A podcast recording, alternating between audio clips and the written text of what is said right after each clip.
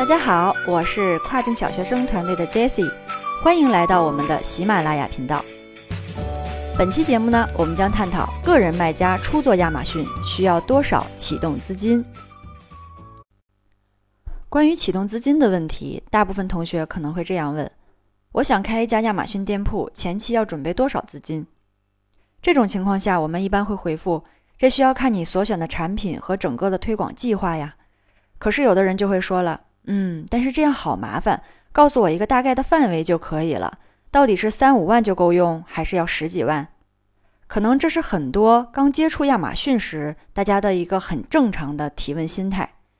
但是我直接告诉你，三五万到十几万，甚至几十万都能玩亚马逊，又不太严谨。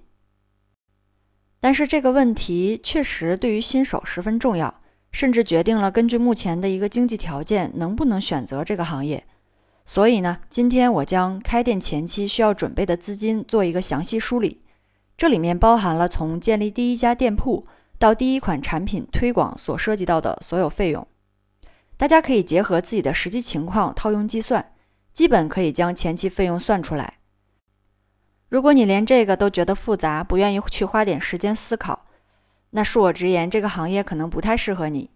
上期节目也提到过，现阶段亚马逊无法空手套白狼。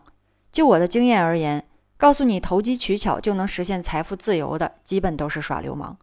谁做的更细致，付出的更多，谁才有脱颖而出的可能。这是亚马逊的门槛和魅力所在，也是每个新人的机会所在。下面要讲到的项目相对详细。目的是避免一些经费有限的卖家运营到一半才发现超过预算了，无法承担。另外，专业销售计划和个人销售计划启动资金也不同，两者的区别会在最后给大家做一个详细分析。好，那我们现在进入正题。二零二零年个人做亚马逊需要多少启动资金？首先为大家做一个整体梳理，然后再逐一解释。这些启动资金包括。第一个大项是开一家店铺的成本，这个我们把它称为固定成本。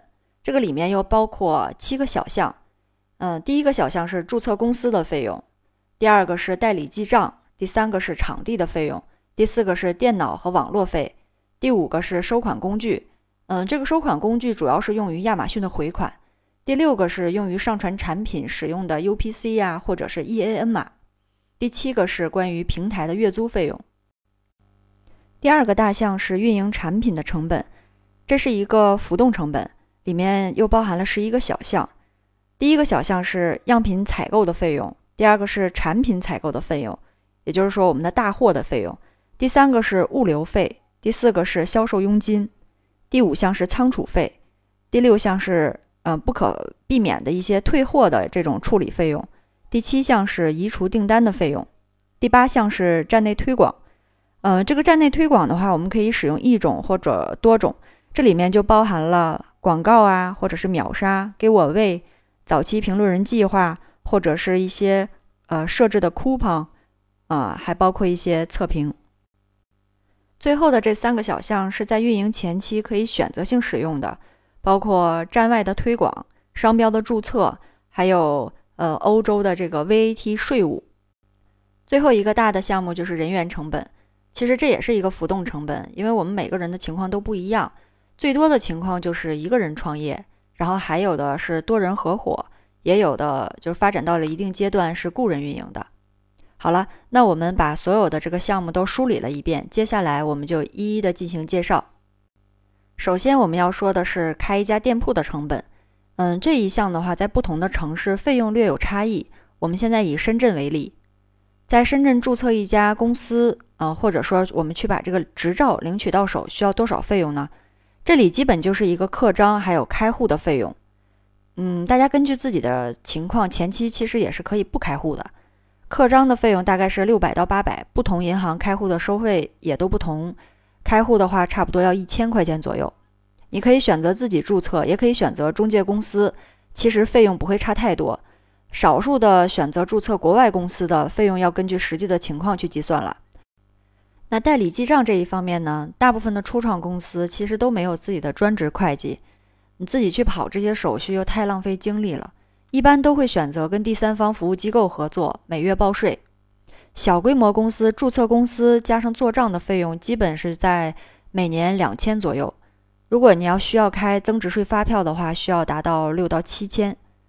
嗯，这里边给新手提个醒：当你和第三方注册公司合作的时候，一定要问清楚是否含有公司章啊，还有银行开户这些费用，是否可以将做好的账目给你看。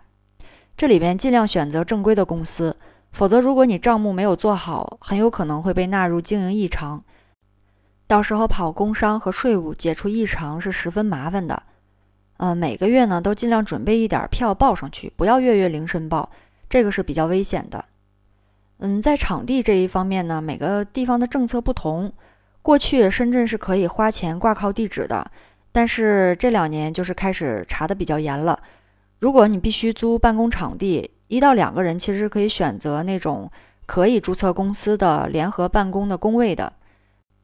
根据所在地和设施不同，每个工位价格是在每个月八百到一千五左右。还有一些地方公司是可以挂靠到住宅的，这些大家根据当地服务公司给出的建议灵活掌握就可以了。嗯，这个场地带来的问题一般会体现在二审上面。如果在注册店铺的时候触发了二审，是需要提供水电费账单的，这个大家要提前知晓。接下来我们说一下关于电脑和网络的费用。首先要强调一下，需要使用没有注册过亚马逊卖家账号的电脑及 IP。如果你不想单扯一根网线，或者想要随时随地就能办公，那你可以前期使用无线网卡登录后台。我自己现在用的就是华为的无线网卡和米粉卡。米粉卡的费用是包括固定流量和不限流量。固定每天八百兆的费用是每年四百二十元。不限流量的话是每年一千一百四十元。电脑的费用大家根据自己的实际情况就可以了，尽量选择大屏幕的，因为你后期的话会看很多密密麻麻的数据，这样不累。那旧的就不要钱，普通的品牌三千起。我们公司现在有两台小米的那个 Pro 的笔记本，用起来也很不错。如果你喜欢苹果系统，资金也比较充足，那就买苹果。关于收款工具这一方面。目前亚马逊主流的收款工具是以下三种，最常见的是第三种。第一种是美国银行账户，这个适合已经注册美国公司的，而且费用会比较高。第二种是香港银行账户，目前个人开户是比较困难的，由于大量的个人账户用于接收境外的商业款项，导致香港各银行严控严查内地的个人开户。公司开户需要先注册香港公司，费用的话是在几千人民币左右。周期要在一个月以上。第三种就是刚才说的最常见的这一种，是第三方合作商。大陆公司一般选择亚马逊第三方合作商，例如派安营、W 卡或者是乒乓啊、连连支付。嗯，这个的话申请账号是免费的，但是收款扣手续费，费率是在百分之一左右，每一个都不太一样。可以从 AMZ 一二三网址中，呃，了解适合自己的合作商。你也可以短平快的直接和相关的销售人员沟通。关于这个上传产品的 UPC 或者是 EAN 码，我们大部分情况下用的都是 UPC。这个可以通过官方网站获取相关信息和购买。如果想要通过淘宝购买的话，需要注意甄别，别买那种太便宜的，它有可能是生成器生成的，到时候传产品的时候传不上去就比较麻烦。毕竟一个 UPC 也就一块钱左右。那我们这一大项里面的最后一个小项是关于平台的月租费用，这个在不同的国家站点月租略有不同。美国是每月三十九点九九刀，欧洲是每月二十五英镑，在日本的话是每月四千九百日元。那现在我们就把开一家店铺的固定成本说完了，这里面比较大头的费用就是注册公司里面场地呀、记账啊这一块儿。如果前期你想把这部分费用节省下来，倒是也可以使用朋友啊，或者是亲戚的公司去注册账号，但是一定要确保这个公司过去没有注册过亚马逊，而且法人以后也不打算注册，因为一个公司只可以注册一次。另外，你还要保证能随时知晓这个公司的运营状态，如果公司被纳入异常，那也会很大程度影响你的亚马逊账号。那下一期的节目呢，我将向大家详细介绍运营产品的成本。感谢大家的收听，下期再见。